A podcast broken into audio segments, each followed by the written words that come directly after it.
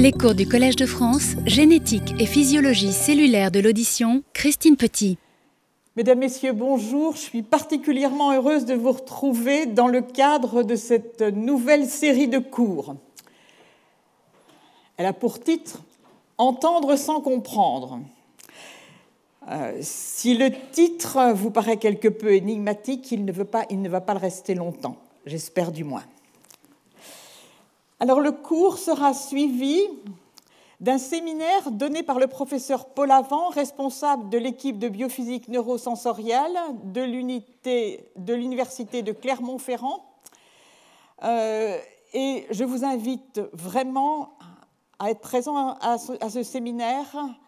Euh, Paul Avant est particulièrement didactique dans sa présentation et je suis absolument certaine que vous apprendrez beaucoup. Alors, le son est créé, comme vous le savez, par tout objet vibrant dont les vagues de pression vont se propager dans un milieu élastique jusqu'aux oreilles pour les animaux terriens dans l'air. Ce son contient tous les indices de notre environnement sonore qui ne seront détectés et perçus que si leurs fréquences sont audibles. L'audition est le processus par lequel les organismes utilisent les indices sonores et les paramètres sonores pour en dériver une information sur le monde qui les entoure. Quelle est la nature de l'objet sonore? Quelle est la taille de la structure où il se loge? Quelle est la vitesse d'approche de l'objet sonore ou de l'animal? Quelle est sa propre taille? Est-il menaçant? Quel type de sol se déplace-t-il? Est-ce qu'il pleut? Est-ce qu'il vente? Quel est l'état émotionnel d'un locuteur? Que dit-il? Et si les mots ont plusieurs sens, comment le contexte va-t-il décider de leur signification respective? Comment, sur l'interprétation de la signification des sons, une décision comportementale va-t-elle être prise? Qui peut d'ailleurs engager la survie. De la détection des sons au sein de l'organe sensoriel auditif, la cochlée, au déclenchement d'un comportement dicté par l'interprétation de la signification des sons, il y a mis en œuvre de toute la complexité anatomique et fonctionnelle du système auditif jusqu'à une décision motrice bien souvent. Alors aujourd'hui, nous sommes loin d'une compréhension satisfaisante de la façon dont le système auditif fonctionne et comme nous le verrons, même en ce qui concerne sa partie la mieux connue, le système auditif périphérique, des interrogations majeures demeurent, y compris en ce qui concerne la réponse mécanique de l'épithélium sensoriel auditif. Nous allons donc voir comment se construit une représentation auditive chargée de sens depuis la périphérie vers les centres? Alors, aujourd'hui, je vais tout d'abord apporter quelques éléments nouveaux portant sur le mode de traitement des sons dans la cochlée en insistant sur des données récentes qui mettent en lumière le rôle d'une partie de l'épithélium cochléaire que l'on appelle l'âme réticulée. J'y reviendrai. Brièvement, vous voyez ici la cochlée avec l'organe vestibulaire, une section de cette cochlée et un schéma du neuroépithélium auditif avec sa rangée unique de cellules ciliées internes qui envoient un message codés dans les voies auditives, et ces trois rangées de cellules ciliées externes qui sont les amplificateurs cochléaires. J'y reviendrai. Voyez ici malgré tout la membrane basilaire sur laquelle repose l'ensemble du neuroépithélium auditif, et puis cette lame qui n'est pas ici indiquée, mais qui représente la lame réticulée, qui est formée des régions apicales de l'ensemble des cellules du neuroépithélium auditif qui sont scellées par des jonctions serrées. Donc j'aurai l'occasion d'y revenir. Alors, après euh, ce point que nous allons faire sur les nouvelles données concernant le traitement du signal auditif dans la cochlée, nous allons nous intéresser à la transition qui s'opère après, c'est-à-dire la formation de ce que l'on appelle les flux auditifs. L'information peut être séparée en flux, l'information auditive, quand elle provient de sources spatialement distinctes ou tout simplement de sources distinctes, et nous verrons sur quels critères. Nous verrons ensuite comment la perception même des sons est dépendante du contexte comportemental dans lequel se trouve un animal ou un individu. Nous verrons que l'on commence à comprendre comment l'activité des réseaux neuronaux du cortex auditif, en particulier du cortex auditif primaire, impliqué dans la perception des sons, est modulée de façon dynamique par les comportements qui lui sont associés.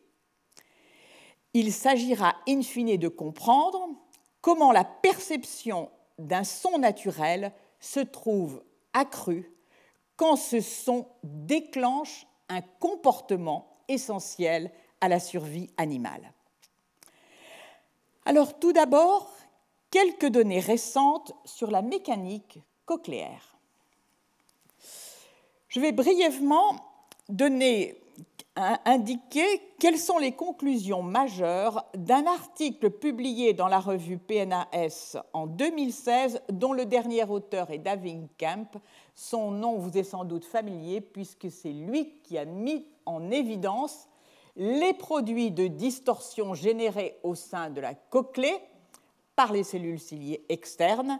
Et c'est cette euh, découverte qui est à l'origine de la mesure des produits de distorsion, qui est un examen clinique assez fréquent qui permet de s'interroger sur l'état fonctionnel des cellules ciliées externes, ces fameux amplificateurs cochléaires.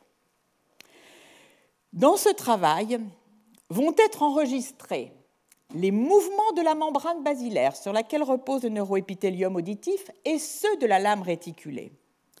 Alors, pour cette dernière, j'ajouterais que donc elle est formée des régions apicales, des différentes cellules sensorielles et non sensorielles du neuroépithélium auditif, maintenu par des jonctions serrées, et juste sous l'apex, vous avez du cytosquelette horizontal qui confère une certaine rigidité à l'ensemble. Les auteurs vont observer que la lame réticulée, dont, on sait très peu de choses concernant sa dynamique, répond en réalité de manière beaucoup plus sensible que la membrane basilaire. Et c'est sur la membrane basilaire que jusqu'ici ont porté tous les efforts qui ont visé à comprendre comment les vibrations de cette membrane basilaire étaient à l'origine en particulier de la stimulation des cellules ciliées externes. Et comme nous allons le voir, de plus, cette membrane réticulée, cette lame réticulée, répond de façon différente euh, par rapport à ce qui est observé sur la membrane basilaire. Ici, en C et en D, on va comparer les déplacements sous l'effet du son in vivo chez la souris de la membrane basilaire, indiquée par BM, versus la lame réticulée, indiquée par RL. On voit que les courbes de réponse présentent un maximum qui est bien connu au niveau de l'accord en fréquence avec le son incident dans les deux cas, aussi bien au niveau de la membrane basilaire qu'au niveau de la lame réticulée. On note cependant que le déplacement de la lame réticulaire, et ça c'est une donnée complètement nouvelle, est en réalité d'un ordre de grandeur supérieur à celui de la membrane basilaire, ici en ordonnée. De plus, lorsque les sons sont très intenses, comme par exemple assez intenses, ce son à 80 décibels SPL. On voit que les courbes sont réellement très différentes, en particulier du côté de, des, des vibrations aux hautes fréquences. On observe ici, contrairement à ce qui se passe au niveau de la membrane basilaire où les vibrations sont relativement restreintes, des vibrations qui ont lieu aux hautes fréquences, c'est-à-dire à la base de la cochlée. Point majeur, ces différences de vibrations entre la, lame réticulée et la membrane basilaire disparaissent en l'absence d'amplification. Les mesures faites en post-mortem montrent que membrane basilaire et lame réticulée, donc en stimulation passive, vibrent en phase et avec des amplitudes comparables à toutes les fréquences.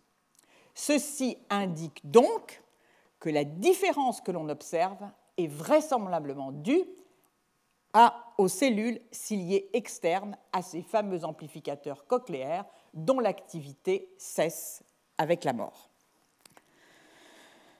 Alors, premièrement, alors, donc, ces cellules ciliées externes que vous voyez ici, elles sont prises en sandwich entre la lame réticulée et de façon indirecte la membrane basilaire indiquée par BM.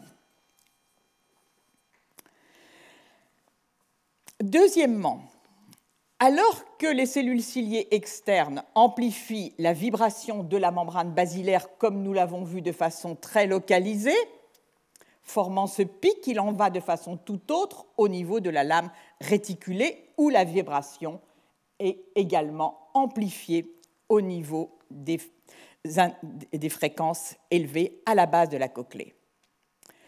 Enfin, on observe une différence de phase entre la lame réticulaire, les vibrations de la lame réticulaire et de la membrane basilaire le long de la cochlée. Et ceci ne paraît pas avoir d'influence notable sur l'amplification des mouvements de la lame réticulée. Ceux-ci sont amplifiés lorsqu'elles vibrent en opposition de phase ou en phase avec la membrane basilaire. Ce point vient donc en quelque sorte contrecarrer certains arguments sur l'importance de la valeur que cette phase doit avoir pour que des forces produites par l'électromotilité, c'est-à-dire la contraction des parois latérales, le, long de l'axe des parois latérales, des cellules ciliées externes, pour que ces forces produites par l'électromotilité conduisent à une amplification. Donc vous voyez que l'introduction de la lame réticulée et de ses vibrations change de façon très nette le regard que l'on avait jusqu'à présent sur, euh, les vibrations à l'origine de, euh, euh, qui devaient, les vibrations de la membrane basilaire qui devaient pouvoir être en phase avec celle de, avec la réponse par électromotilité des cellules ciliées externes. Alors, avant d'aller vers un autre travail complémentaire sur le rôle de la lame réticulée, il me faut introduire quelques généralités sur l'enveloppe sonore. La cochlée est considérée par les psychoacousticiens comme un ensemble de filtres fréquentiels qui laissent passer certaines fréquences et par les biologistes comme un ensemble de cellules accordées à différentes fréquences. Le résultat est le même, c'est-à-dire l'organisation de détecteurs de fréquences selon l'axe longitudinal de la cochlée, formant une carte fréquentielle ou carte tonotopique. Alors prenons les sons de parole que l'on va enregistrer dans une bande de fréquence donnée, soit dans un qu'on peut aussi appeler canal, et on va mesurer les variations de pression sonore dans cette bande de fréquence. Les variations, vous les voyez ici, donc en fonction du temps, les variations de pression sonore, et vous voyez en bleu le signal fréquentiel et en rouge ce que l'on appelle l'enveloppe, c'est-à-dire ici pour une fréquence donnée, la variation dans l'amplitude du son en fonction du temps. C'est cette variation d'amplitude qui forme ce que l'on appelle l'enveloppe et qui est donc ici représentée en rouge. Plus en détail, en B, vous voyez cette fréquence donnée par celle des ondes de pression qui varient et l'enveloppe située au-dessus, à nouveau en rouge. L'enveloppe capture en quelque sorte la variation d'amplitude d'une fréquence donnée au cours du temps. Dans chaque bande de fréquence, on peut collecter les variations d'amplitude en fonction du temps. Alors, c'est ce que représente ce spectrogramme où vous avez les variations de fréquence en fonction du temps et où l'intensité pour chaque bande de fréquence est représentée par le niveau de gris. Et ce que vous voyez en D, c'est la séparation de l'enveloppe en rouge et du spectre fréquentiel en bleu. Vous voyez que l'enveloppe a toujours une fréquence relativement faible, allant de quelques Hertz à 100 Hertz, alors que le spectre fréquentiel ici va de 300 à 400, mais il pourrait euh, être extrêmement différent. Alors, on est donc amené à distinguer ces deux types de fréquences, et si on revient sur l'enveloppe, on voit que l'essentiel de la puissance acoustique est associé à une fréquence de l'enveloppe qui est inférieure à 10 Hz, traduisez 10 battements par seconde. On peut donc représenter le son dans un canal cochléaire donné par le produit de l'amplitude de l'enveloppe qui varie lentement par sa structure fine spectrale, qui est la forme d'onde, qui, elle, varie beaucoup plus rapidement et qui varie en fonction de, euh, du filtre euh, par lequel passe le son incident. Alors c'est grâce aux travaux faits sur l'implant cochléaire que je ne vais pas à nouveau décrire en détail, que l'on a découvert l'importance de l'enveloppe dans la perception de la parole. Alors c'est un très bel exemple dans lequel ce sont les efforts faits pour trouver les moyens de rendre l'audition, en particulier à des enfants sourds profonds à la naissance, que ces avancées ont été associés à une découverte majeure. Il s'agit des travaux faits par Bob Shannon et qui ont pu montrer que ce n'est pas l'analyse fréquentielle fine qui est importante pour détecter les sons de parole et les comprendre, mais bien le suivi de l'enveloppe en fonction du temps. Alors ce manuscrit est un grand classique, publié donc en 95. Qu'était-il fait dans cet article? Les auteurs isolaient l'enveloppe des sons et ils allaient euh, coder cette parole sous la forme, sous une forme qui est dite parole vocodée par du bruit. En effet, dans ce signal, L'enveloppe est respectée, mais pas du tout le spectre fréquentiel. On a substitué le spectre fréquentiel que vous voyez ici par du bruit. Du bruit, c'est-à-dire des fréquences continues qui, là, couvrent la même largeur de bande que la fréquence initiale. Ici, vous voyez le spectrogramme du son de parole qui correspond à She Argues with Her Sister, allant de 20 Hz, on va dire, à environ 9 kHz en ordonnée. Si on réduit le son à deux canaux de bruit blanc, allant de 20 à 1300 Hz pour le premier et l'autre de 1300 à environ 9 kHz, on va voir par l'intensité de gris les variations dans l'intensité du son.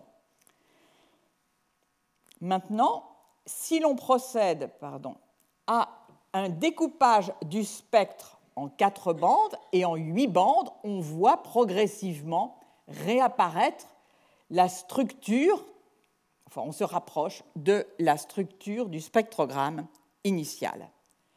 Et la découverte fondamentale faite par Bob Shannon est le fait qu'avec deux, avec quatre électrodes, pardon, donc qui ne peuvent prendre en considération que quatre groupes fréquentiels, et dans lesquels le son qui va être injecté est ce son sous forme vocodée, eh bien, on restitue une perception de la parole avec du bruit du moment qu'il est, est euh, euh, suivi, enfin qu'on suit l'enveloppe, c'est-à-dire les variations d'intensité en fonction du temps.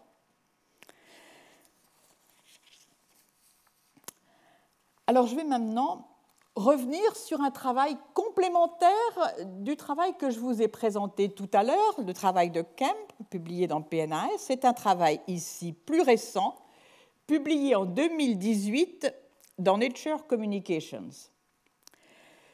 Le dernier auteur, enfin il s'agit du groupe d'Anders Friedberger, et le premier auteur est Alfred Nuttall, directeur de euh, l'Oregon Hearing Research Center. La question qui est, posée est la suivante. Comment détecte-t-on l'enveloppe? À quel niveau détecte-t-on l'enveloppe? Dans ce travail, les auteurs vont montrer qu'au niveau de la lame réticulée, on observe des vibrations dont les fréquences sont ceux des produits de distorsion dont les fréquences sont, celles des produits de distorsion, et parmi ceux-ci des produits de distorsion qui ne sont pas observés sur la membrane basilaire.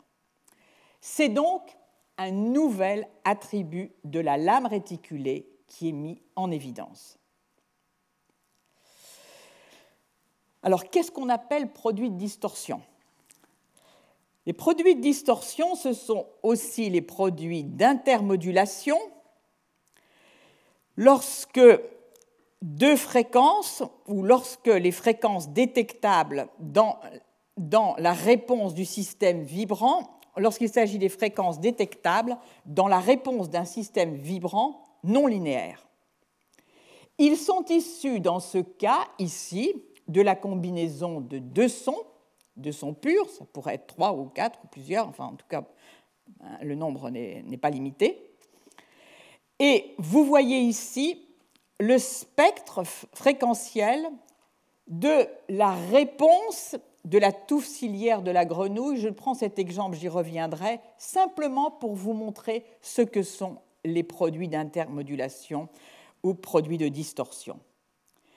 Alors, ces produits, certains sont de type impair, comme 2F2 moins F1, 3F2 moins 2F1, quand la distorsion est produite par un nombre impair de fréquences, 2F1 moins F2, 3 euh, fréquences, 4F3 euh, moins 3F1, 7 fréquences, etc. Où ils sont dits pairs, par exemple F1 plus F2. Sur ce spectre, vous voyez que la plupart des produits de distorsion sont impairs. Pour pouvoir analyser où est codée l'enveloppe, les auteurs vont, utiliser un signal sonore dont on peut moduler l'amplitude de l'enveloppe sans modifier la composition fréquentielle. Pour cela, ils vont utiliser la, présentation conjointe, non pas de deux sons comme tout à l'heure de fréquence F1 et F2, mais de trois sons, F1, F2, F3, dont les fréquences sont distantes de 300 Hz, et la fréquence de l'enveloppe qu'ils vont suivre est elle aussi de 300 Hz. En modulant la phase initiale de la composante centrale F2 par rapport à celle des deux autres composantes F1 et F2, on passe de cette représentation avec l'enveloppe ici indiquée en noir, où les fréquences A, F1, F2 et F3 sont en phase, à cette fréquence, à une enveloppe ici, dont la fréquence est double et l'amplitude beaucoup plus faible. Et il leur suffit de faire varier la phase du son F2 pour obtenir des valeurs intermédiaires dans l'amplitude de l'enveloppe. Ils vont d'abord regarder ce qui se passe chez l'homme en introduisant une électrode dans le canal auditif de quatre sujets auxquels ils présentent de façon concomitante F1, F2, F3 et ils mesurent la réponse globale de la cochlée.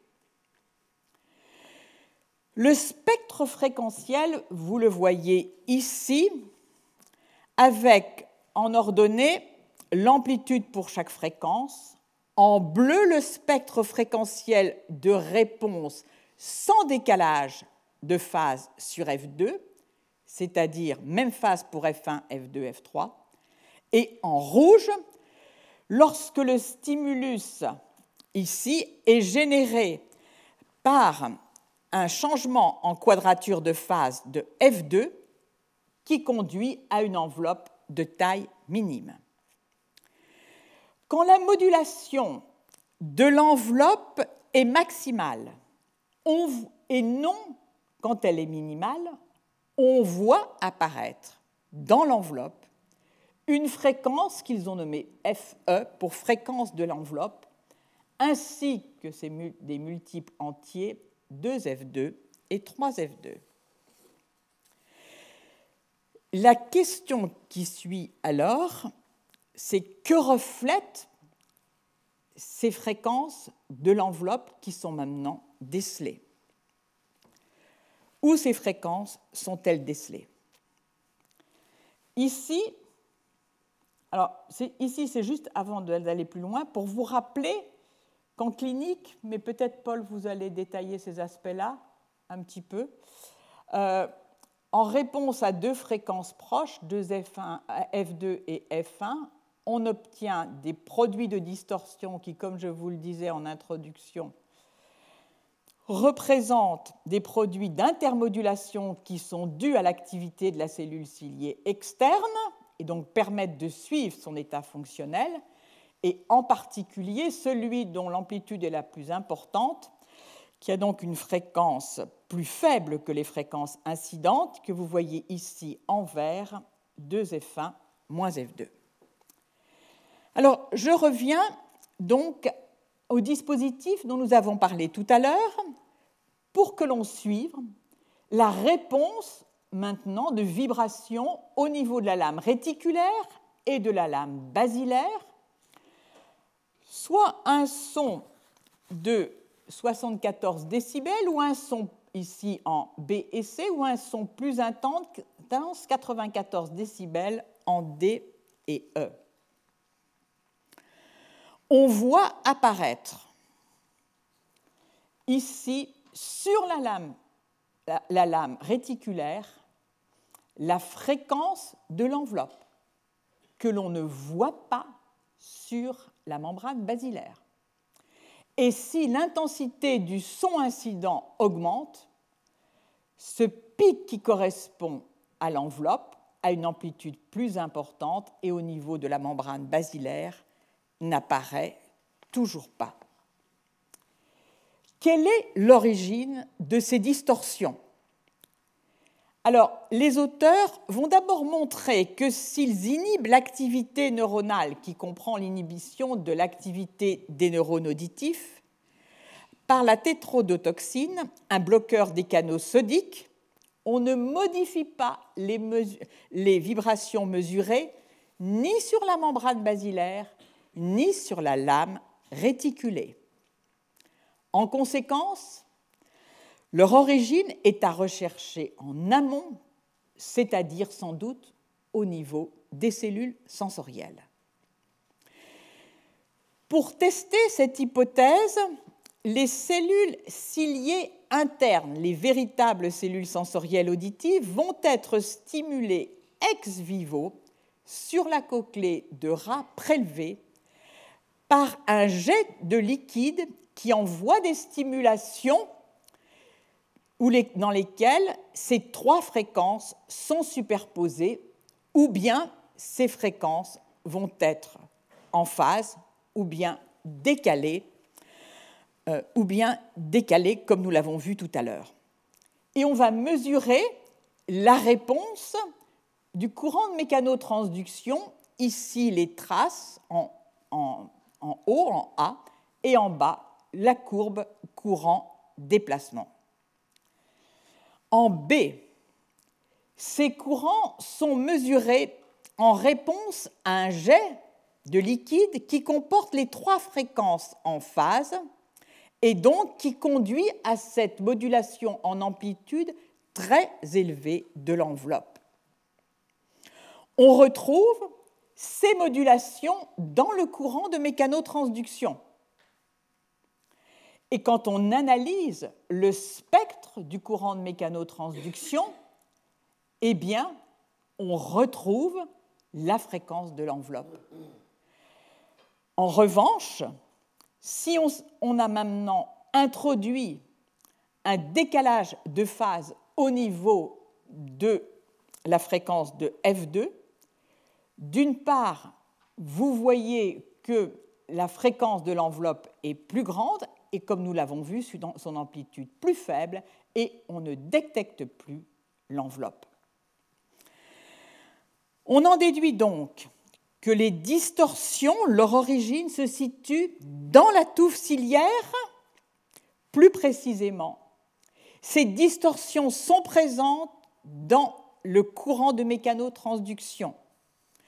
D'où l'idée que ce sont les canaux de mécanotransduction eux-mêmes qui, par leur dynamique collective d'ouverture et de fermeture, créent les distorsions de courant.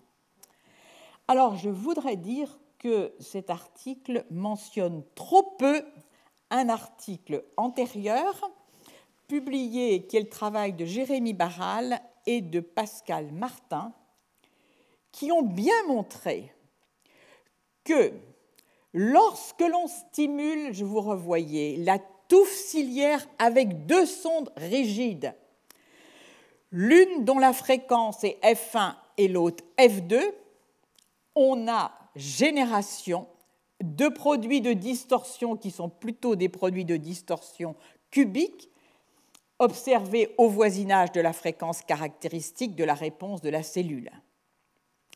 Ces distorsions ont une propriété qui signe leur association avec le processus critique, la bifurcation de Hoff, à l'origine des mouvements actifs et spontanés de la touffe ciliaire. Même à basse intensité, leur amplitude reste proportionnelle à l'amplitude des tons des sons primaires F1 et F2.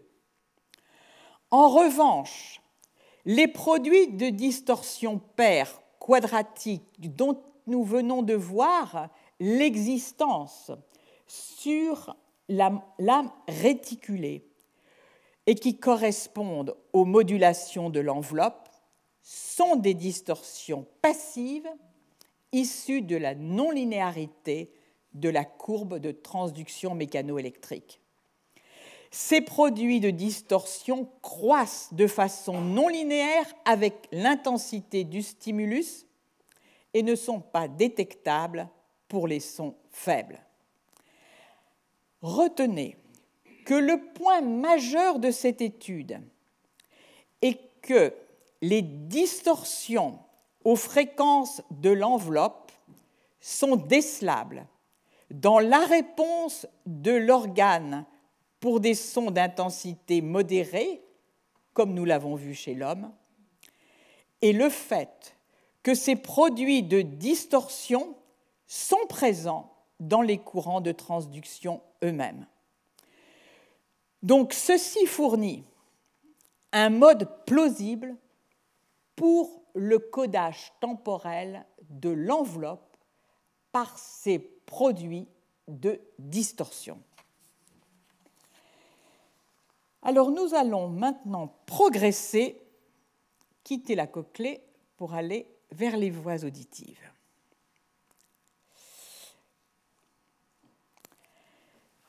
Les voies auditives sous-corticales sont d'une complexité considérable. J'ose à peine vous présenter ce schéma qui est d'une très grande simplicité.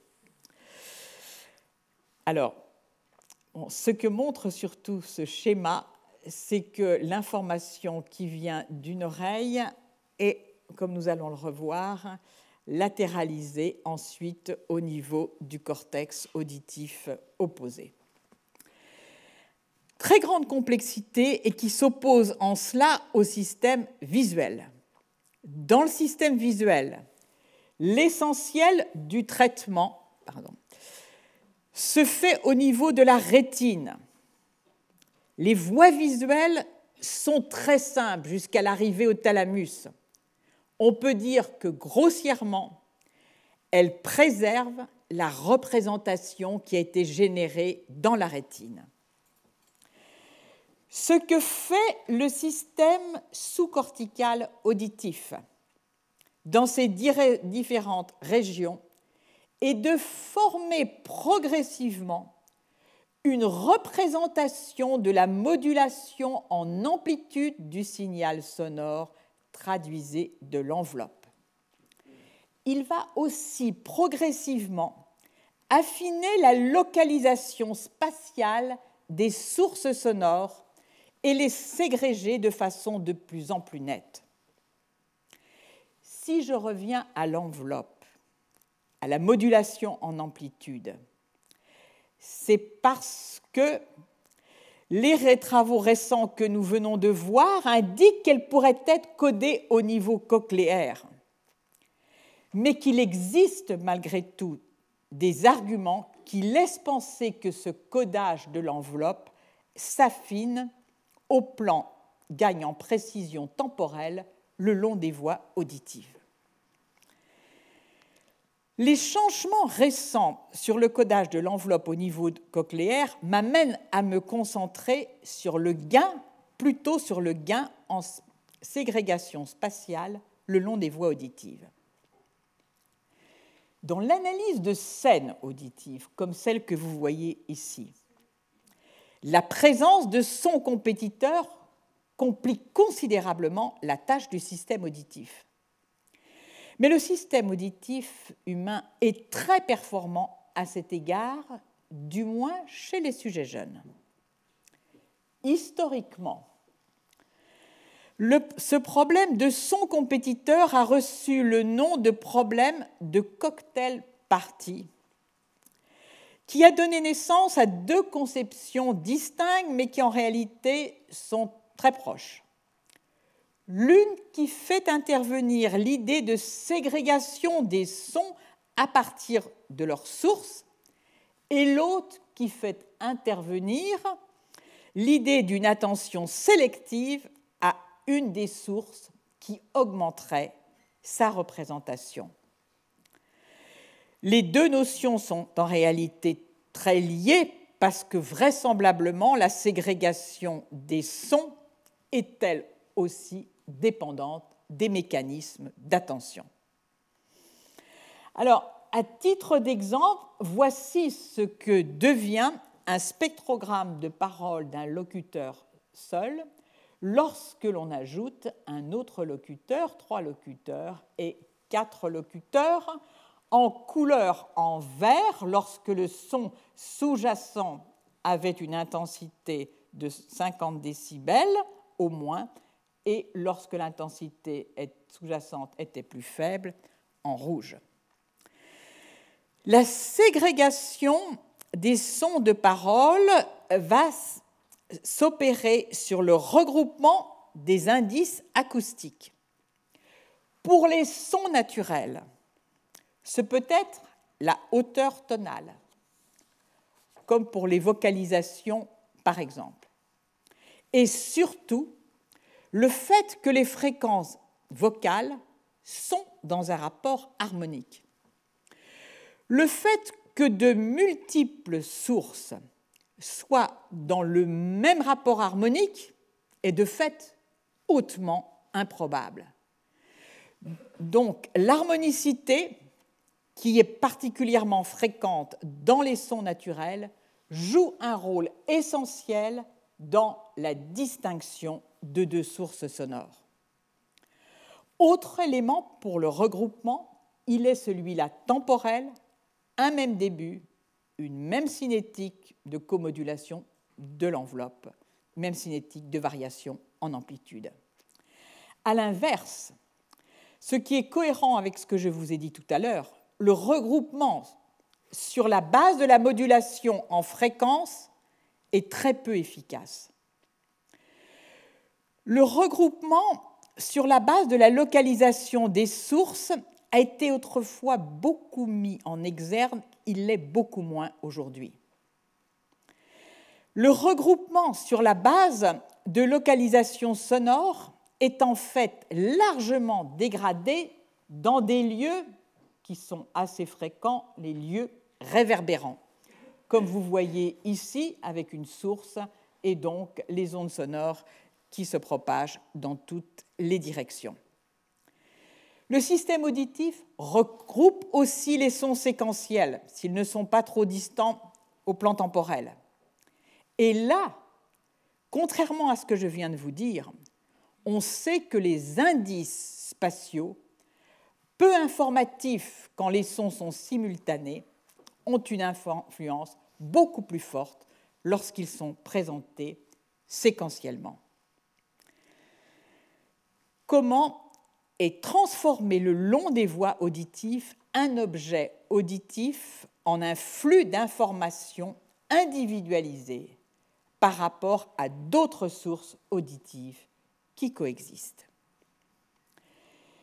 La question a été abordée par le groupe de Middlebrook chez le chat, puis chez le rat anesthésié, en utilisant un dispositif de ce type où des haut-parleurs qui diffusent des sons sont placés à différents endroits, tous les 20 degrés, en réalité pas 40 comme c'est indiqué ici, par rapport à la tête d'une souris.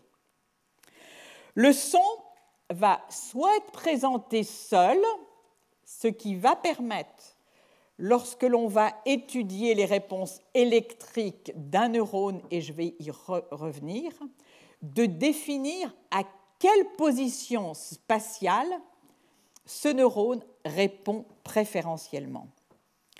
Ou bien on est dans un dispositif de compétition avec les sons A et B. Alors, en A, vous avez donc un haut-parleur qui va être situé à différents endroits soit en ipsilatéral, soit en controlatéral, soit à l'azimut 0, auquel s'ajoute maintenant un son compétiteur qui va lui aussi se déplacer à différents endroits. On mesure la réponse de chacun on mesure la réponse des neurones à chacun de ces sons par le taux de décharge du neurone. Que voit-on? Dans la réponse à un seul son placé en controlatéral à 40 degrés, on voit que le neurone dont on étudie la réponse répond préférentiellement à cette position de la source sonore, mais dans un degré bien moindre lorsque la source est à l'azimut 0 ou ipsilatéral. On a maintenant deux sources. Une source A, qui va toujours être en position de l'azimut 0, et une source B, comme vous l'avez vu, qui va se déplacer de la position controlatérale ici à la position azimut 0 et ipsilatérale. La réponse ici montre que la présence d'un deuxième son, la présence d'un deuxième son A en réponse à B diminue considérablement la réponse à B. Ici, le neurone euh, et donc, on l'a dit tout à l'heure, répond préférentiellement en contrôle latéral à 40 degrés. Ici, donc, il y répond peu, soit en configuration d'une seule source ou en configuration de deux sources. Donc, on a bien un effet suppresseur de la réponse par la présentation des sons A et B qui sont présentés, comme c'est montré ici, séquentiellement. Alors, la même expérience donc, va être faite comme tout à l'heure, mais on va mesurer cette fois-ci la réponse beaucoup plus fine en taux de décharge à la présentation du son seul et à la présentation des sons séquentiels bleus et rouges avec la position du haut-parleur rouge qui est tantôt situé comme ici en contrôle latéral à 40 degrés, à l'azimut 0 ou en ipsilatéral. Que voit-on? Réponse au son unique. Aucun des tracés de réponse aux deux autres, lorsqu'on a deux haut-parleurs, ne correspond à, ne restitue la réponse au son unique. On a donc, ici on le voit, un effet de suppression et ici un effet d'amplification selon la, réponse, selon l'emplacement du haut-parleur. La différence entre le tracé bleu et le tracé rouge indique la ségrégation qui est opérée au niveau de ce neurone dans la reconnaissance du flux d'informations venant de du haut-parleur rouge versus bleu. Alors, on voit donc que ici, dans ce cortex auditif A1, on a bien formation de flux bleu-rouge distincts et qui dépendent de la position en particulier de l'un des haut-parleurs. Les auteurs se sont intéressés, ont essayé de remonter euh, au niveau sous-cortical pour s'intéresser à cette ségrégation de flux et regarder dans différents noyaux si on observait déjà cette ségrégation de flux. On est ici au niveau du noyau géniculé médian du thalamus dans sa partie ventrale dont il est indiqué qu'il a un comportement de type cortex auditif primaire. Et bien de fait, on voit bien que, à nouveau, le comportement à la réponse unique d'un son unique et à l'ensemble des deux sons est différent, avec un écart assez considérable. Donc on peut déjà dire que à l'étage au-dessous, c'est-à-dire au niveau du corps géniculé médian du thalamus, V pour ventral, il y a déjà une ségrégation importante de flux. On l'observe beaucoup moins en aval, c'est-à-dire si l'on se déplace en particulier au niveau du colliculus inférieur. Alors maintenant, nous allons aborder un tout autre sujet. Nous allons voir comment la perception auditive, lorsqu'elle est intégrée dans un comportement, subit une modification.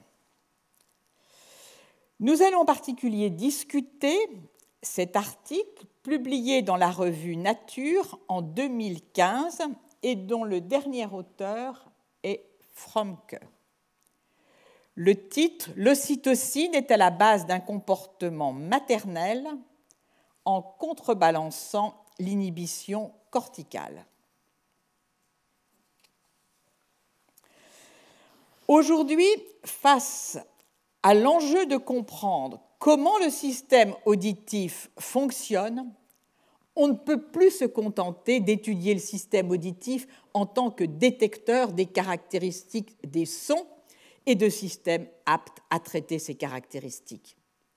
Si l'on veut comprendre comment ce système fonctionne, il y a tout intérêt à étudier la réponse à des sons qui ont une valeur comportementale. Le déclenchement du comportement associé à la perception d'un son inscrit sa perception dans une, cette perception dans une signification comportementale qui en fait une cible de la pression évolutive, surtout si ce comportement est associé à la survie. C'est donc une situation qui est particulièrement favorable pour comprendre comment un comportement peut modifier les circuits neuronaux du système auditif pour moduler la perception auditive.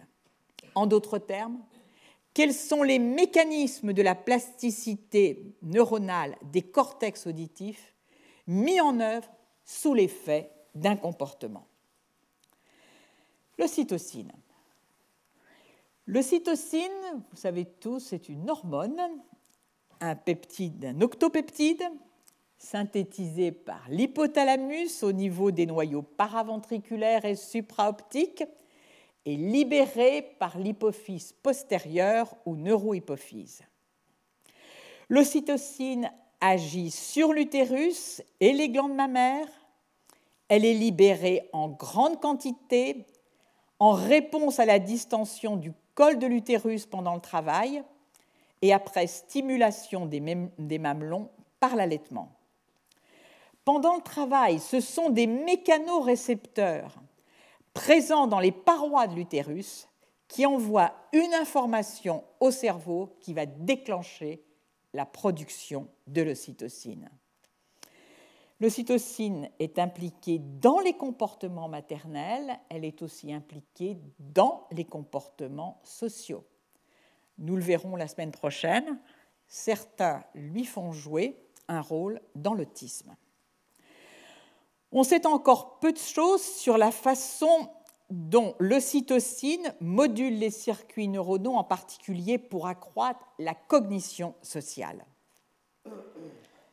Dans ce travail, les auteurs vont montrer comment l'ocytocine permet un comportement animal bien décrit qui est celui de récupération des souriceaux nouveau-nés égarés par les mères parce que ces sons ou appels de détresse modulent la représentation corticale auditive des réponses aux appels vocaux dès que les petits s'égarent du nid.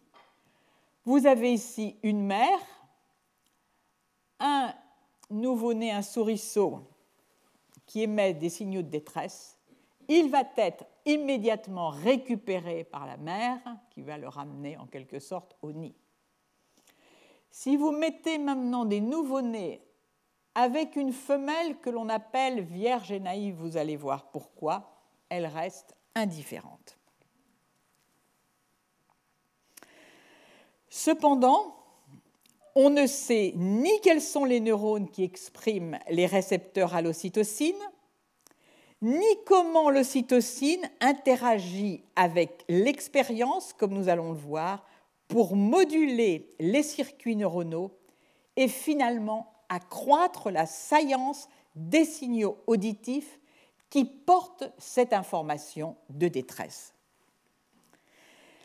Les souriceaux, je vous l'ai dit, émettent des signaux de détresse qui sont ultrasoniques, donc que nous n'entendons pas quand ils se sont égarés du nid, appellent que leurs mères, qui sont bien sûr expérimentées, utilisent pour les localiser et aller les rechercher. Ces mères, on les appelle ici dames. Ce comportement, on le sait, a bien pour unique agent déclencheur une stimulation auditive. Si l'on enregistre ces appels et qu'ils sont restitués par des haut-parleurs, les mères se dirigent vers les haut-parleurs. Physiologiquement, les réponses neuronales aux appels des, des souriceaux en perdition engendrent des réponses au niveau du cortex des souris adultes. Ces réponses, nous allons le voir, sont différentes chez les mères et chez les femelles vierges, qui sont en réalité indifférentes. Et elles sont différentes, on le voit électriquement par le fait que dans la réponse aux appels des souriceaux, la réponse du cortex auditif en termes de rapport signal-bruit de fond est bien plus élevé chez les mères que chez les femelles vierges et naïves. Corollaire de ces données électrophysiologiques, nous l'avons évoqué tout à l'heure, les mères vont récupérer les souriceaux, les vierges ne le font pas. Cependant, il existe un comportement très intrigant et qui, pour l'instant, n'a reçu aucune explication, je pense qu'on aura cette explication euh, dans les prochains mois, et qui est le suivant. Quand des femelles vierges partagent leur cage avec des mères et leurs petits, certaines femelles vierges vont développer un comportement de récupération des petits. Elles sont dites femelle vierge expérimentée.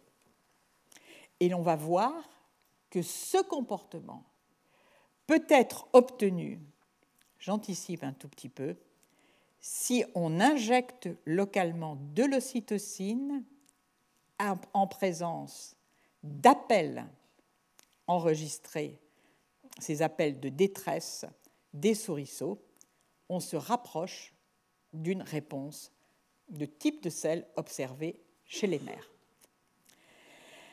Alors, voyons tout d'abord quel comportement de récupération ou de sauvetage des souriceaux l'ocytocine permet-elle. Ici, vous voyez qu'il s'agit de femelles vierges. On a injecté dans le cortex auditif une solution saline moins de 10% des animaux vont avoir ce comportement de sauvetage. On a maintenant injecté de l'ocytocine et près de 50% de ces femelles vierges vont maintenant avoir un comportement de sauvetage. Maintenant, on va s'intéresser à ces femelles vierges qui ont été en colocation quelque part avec ces mères et leurs petits. On voit le pourcentage des animaux qui euh, vont avoir un comportement de sauvetage de ces animaux en détresse, ici chez le contrôle, la mère, et dans les trois autres situations, chez des femelles vierges, qui ont été abrités moins de 12 heures avec des mères et leurs petits. On voit que maintenant, avec une injection saline, on a déjà près de 20% des animaux, de ces animaux vierges expérimentés, qui vont avoir le comportement de sauvegarde, et que si on injecte de l'ocytocine, on accroît de façon considérable ce comportement. Alors, qu'est-ce que c'est que l'ocytocine La cytocine, elle est soit injectée par voie veineuse, systémique, soit elle est injectée localement. Pour l'injecter localement, on utilise des femelles qui sont des femelles recombinantes dans lesquelles le, la recombinase crée est exprimée sous le promoteur de l'ocytocine. Donc cette recombinase ne va s'exprimer que dans les cellules qui synthétisent l'ocytocine. Et on a dans le génome un gène qui code pour une chanelorhodopsine, qui est un canal sodique, qui va être activé sous l'effet de la recombinase et va être le, canal lui-même ouvert sous l'effet de la lumière. Donc, on va diriger une fibre optique vers ces noyaux dont je vous ai parlé tout à l'heure, les noyaux paraventriculaires hypothalamiques qui synthétisent l'ocytocine. Et on voit que dans ces conditions optogénétiques en bleu, on obtient aussi ce même comportement. Alors, la quantification, ici maintenant en C, montre que c'est des femelles vierges, mais qui ont été dans la même cage pendant 0 à 3 jours avec des mères et leurs petits, on obtient une réponse à l'injection saline qui atteint presque 50%, à comparer donc avec ces femelles vierges qui n'avaient pas été en contact avec les mères et leurs petits, et que l'ocytocine, soit injectée en systémique, soit sous l'effet de ce montage génétique libéré au niveau du cortex auditif par la lumière, conduisent à ce comportement de sauvegarde sur environ 80% de ces femelles vierges. Où se trouvent les récepteurs à l'ocytocine?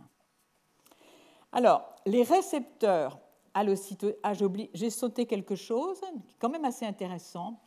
Si maintenant les femelles vierges restent trois jours avec les mères et leurs petits, eh bien, pratiquement, elles apprennent tous ce comportement de sauvegarde. Je reviens donc où se trouve ce récepteur à l'ocytocine. Le récepteur à l'ocytocine est une protéine transmembranaire couplée aux protéines G. Les auteurs ont généré un anticorps contre ce récepteur et ils marquent un sous-ensemble des cellules du cortex auditif que vous voyez ici.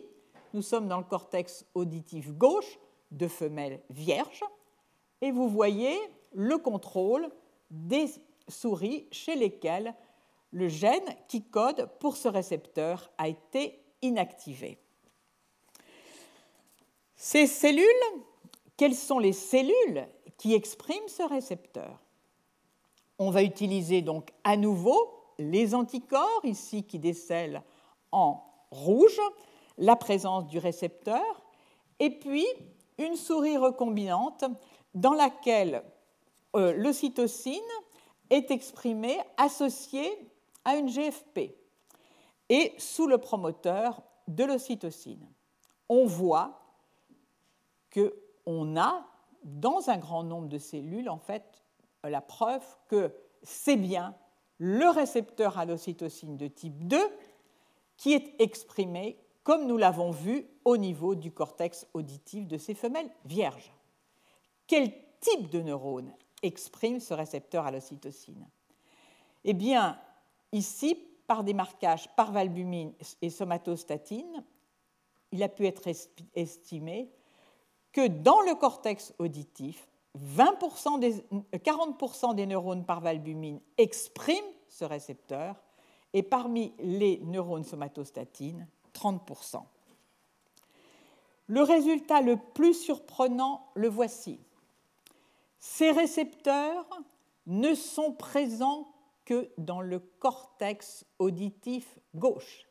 Ils sont quasiment, enfin, ils sont beaucoup moins exprimés dans le cortex droit. Et donc, c'est illustré ici, et ceci est vrai aussi bien chez les mères que chez les femelles vierges. Par conséquent, on a affaire à une latéralisation corticale d'un récepteur qui joue un rôle essentiel dans la détection des appels de détresse. La question qui vient, c'est est-ce que ces récepteurs à l'ocytocine sont bien fonctionnels? Si c'est le cas, leur activité va être nécessaire dans le cortex auditif gauche. Et c'est ce qui est montré ici en utilisant un agoniste GABAergique qui va donc abaisser l'activité corticale, le mucinol.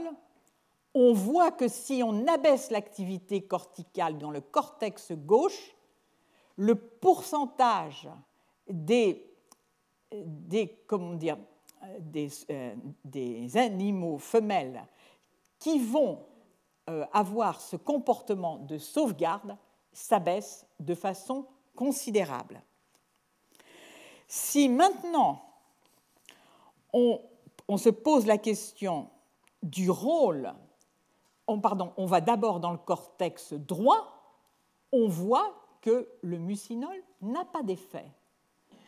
Donc, on a bien une latéralisation fonctionnelle qui est même encore plus importante que les marquages que l'on avait vus précédemment.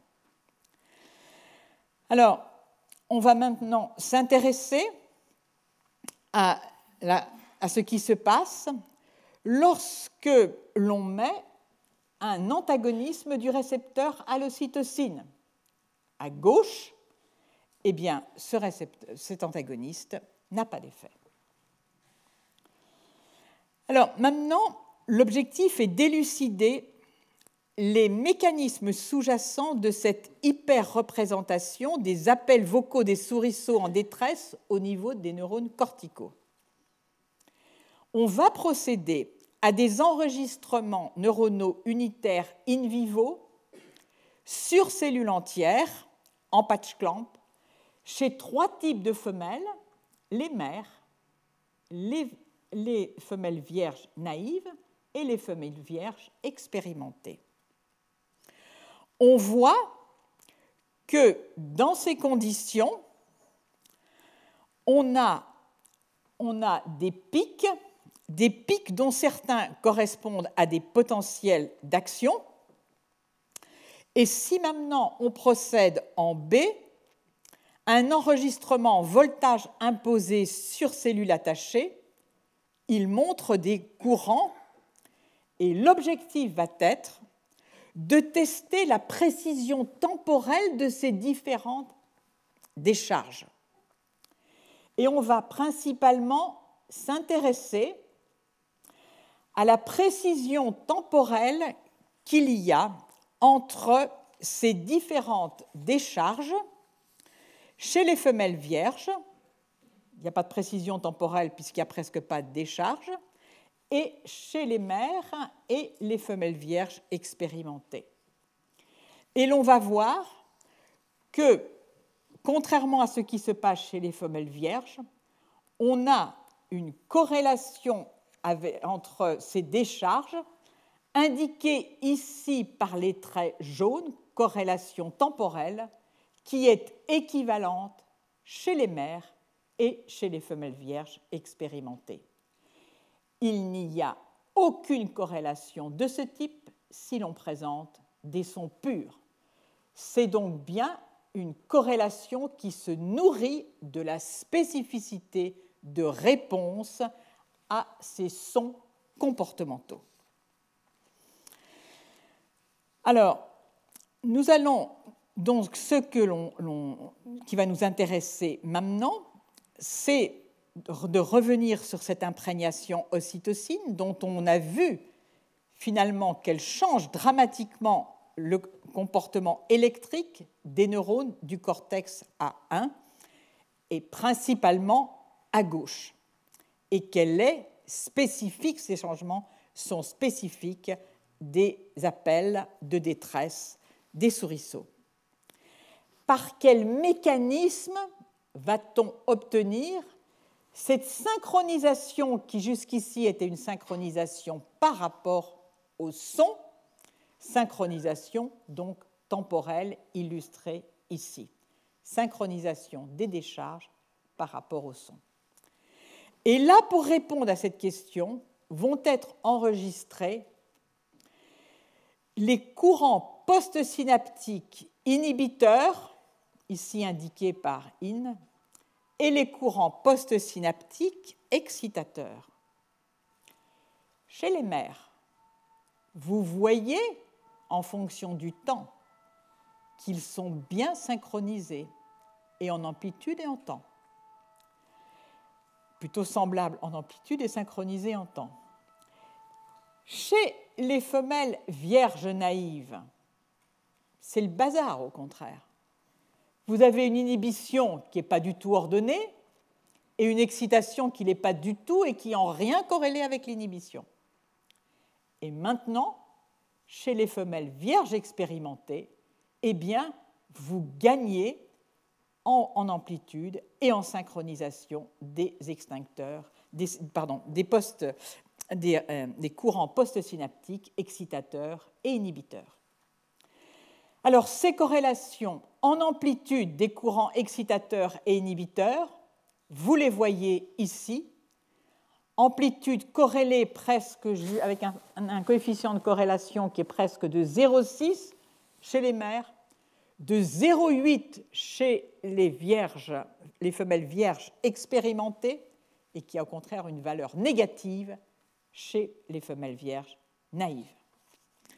Si maintenant on s'intéresse à la corrélation temporelle entre excitateurs et inhibiteurs, entre courant postsynaptique excitateur et inhibiteur, elle est nulle, cette corrélation, chez les femelles vierges.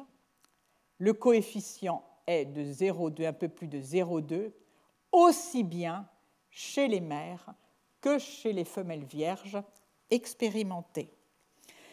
Par conséquent, on tient là une des explications de cette hypersensibilité du cortex auditif des mères comme des femelles vierges expérimentées, qui est due à la synchronisation dont on va voir qu'elle est progressive entre les courants inhibiteurs et excitateurs.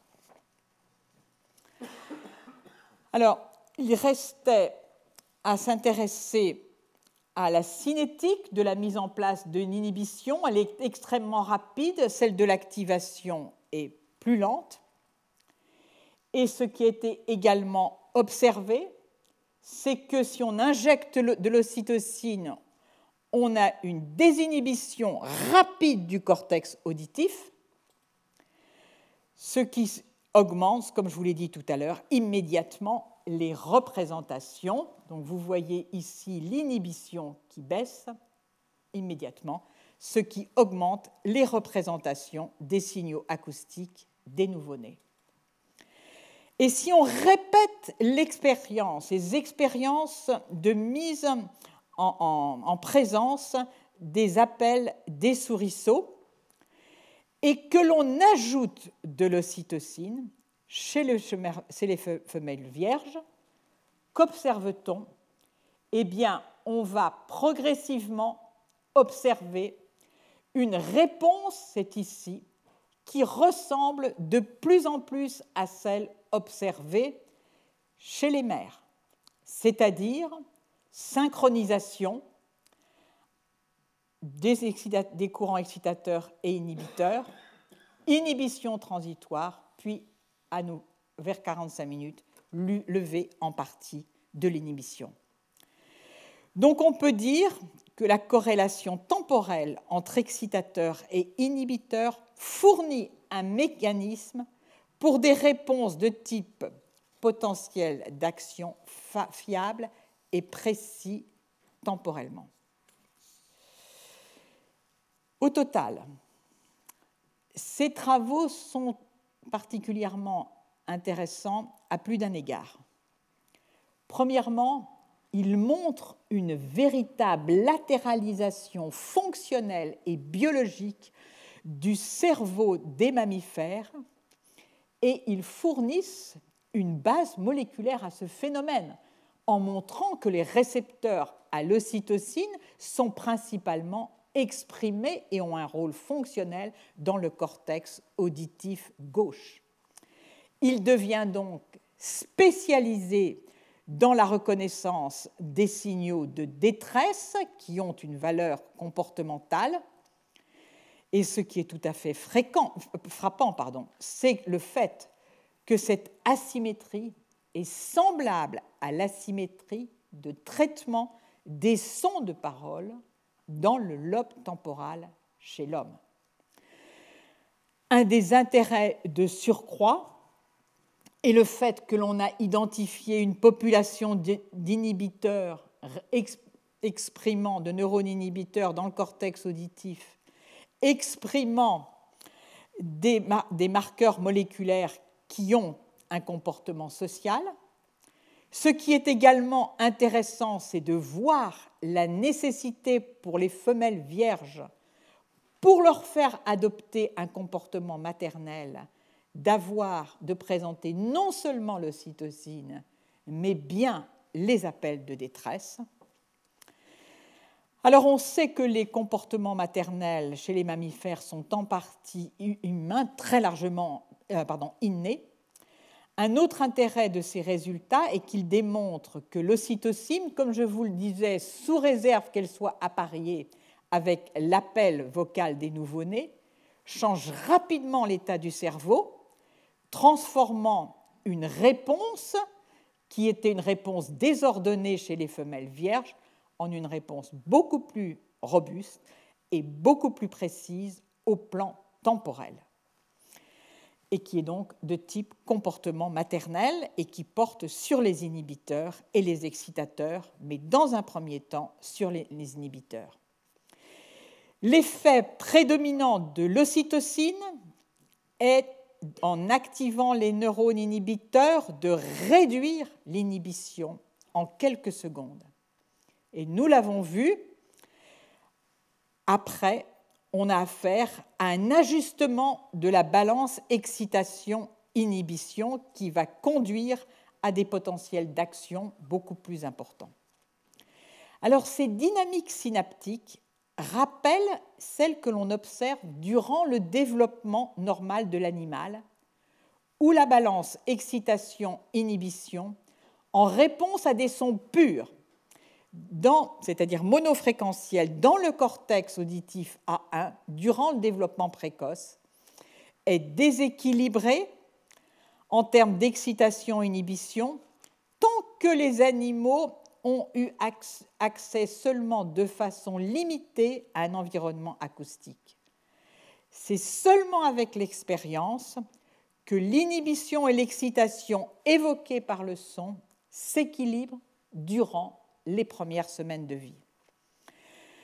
Alors ce travail montre à quel point des comportements qui sont importants du point de vue éthologique et qui ont des composantes innées peuvent être rapidement mis en place et améliorés par l'expérience. On peut dire que ceci constitue un bel exemple d'un mécanisme général de neuromodulation d'un comportement social. D'autres exemples de perceptions sensorielles qui dépendent du contexte comportemental sont aujourd'hui déchiffrés. Et pour terminer, j'aimerais mentionner ce travail de 2017 par les mêmes auteurs que le précédent. Il démontre là aussi que la perception auditive est modulée par le comportement modulée par une tâche comportementale et qu'elle fait là aussi d'abord intervenir les neurones inhibiteurs du cortex auditif primaire A1. Mais là, ils ne sont pas activés, comme nous venons de le voir par l'ocytocine, mais ils vont être activés par les projections, les synapses cholinergiques que forment les terminaisons axonales du noyau basilis magnocellulaire ou noyau de Mener situé dans le prosencéphale basal. Donc on voit à travers ces exemples que la perception des sons est très largement modulée par le contexte et l'information qui leur est associée, en particulier dans le cadre de tâches comportementales et cognitives. Alors la semaine prochaine, nous verrons comment l'intégration sensorielle multimodale, audition, vision en particulier, favorise la compréhension des messages acoustiques et les travaux qui suggèrent que cette intégration multimodale pourrait être affectée dans l'autisme. Je vous remercie de votre attention.